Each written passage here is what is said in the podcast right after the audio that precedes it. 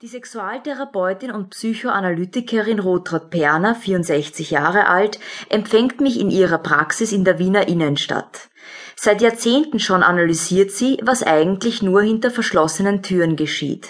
Das Liebesleben von Politikern, Priestern, Medienleuten, Ärzten und Managern.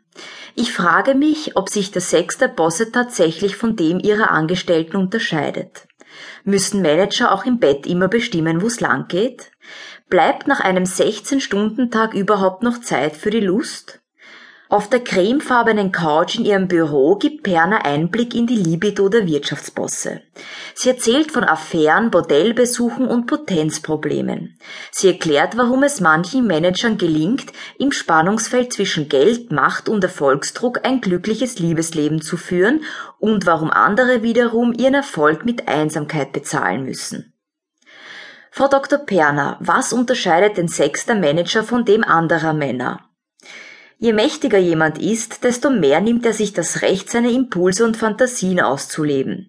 Die Partnerin ist dabei ziemlich egal. Nur für den öffentlichen Auftritt muss sie sein Image optimieren. Und wie verändert Macht den Sex? Wer Gesetze beeinflussen kann, läuft Gefahr, sich selbst über das Gesetz zu stellen. Man erlaubt sich alles, wodurch die eigenen Handlungen an Wert verlieren. Dann sucht man den Kick, die schnelle Bedienung, das Abenteuer. So ein Mann denkt, ich kaufe mir, was ich brauche. Das ist eine Form von Machtmissbrauch.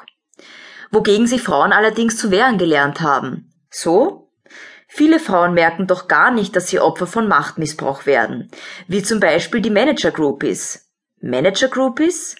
So wie Pop Groupies gibt es jetzt auch Society Groupies. Sie fühlen sich geschmeichelt, in gehobenen Kreisen dabei zu sein. Wenn einen Manager die Affäre mit so einer Frau zu langweilen beginnt, reicht er sie in seiner Klick einfach weiter. Und welche Rolle spielt Stress? Männer haben ja auch unter Stress Erektionen und verwechseln das dann mit Begehren. Ich habe in meiner Schulzeit oft erlebt, wie Jungen bei Prüfungen an der Tafel sogar Samenergüsse hatten. Sex also als Stressabbau statt Lusterlebnis? Ja, auch Aggressionsabbau kann eine Rolle spielen, bei allen Männern. Sie kennen den Spruch, die gehört einmal gründlich durchgevögelt. Männer bauen sich so gegenseitig auf und vermeiden damit latente Depressivität. Ein Versuch zur Selbstmotivation auf Kosten der Frau gewissermaßen. Stehen Manager eher auf Sadomaso als andere Männer? Schon. Ich habe unter anderem eine Domina zur Sexualtherapeutin ausgebildet und weiß von ihr, dass viele Angst vor Ansteckung haben. Sie wollen Erregung spüren, ohne an den Genitalien berührt zu werden.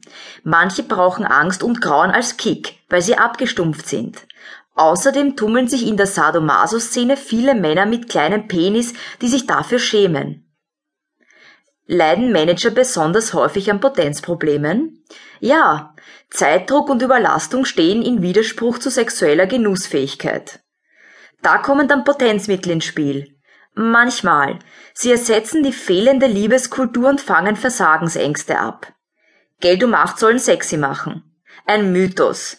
Das ist nicht sexy, sondern bedient bei einigen Frauen andere Interessen, finanzielle, narzisstische. Nutzen Manager das aus?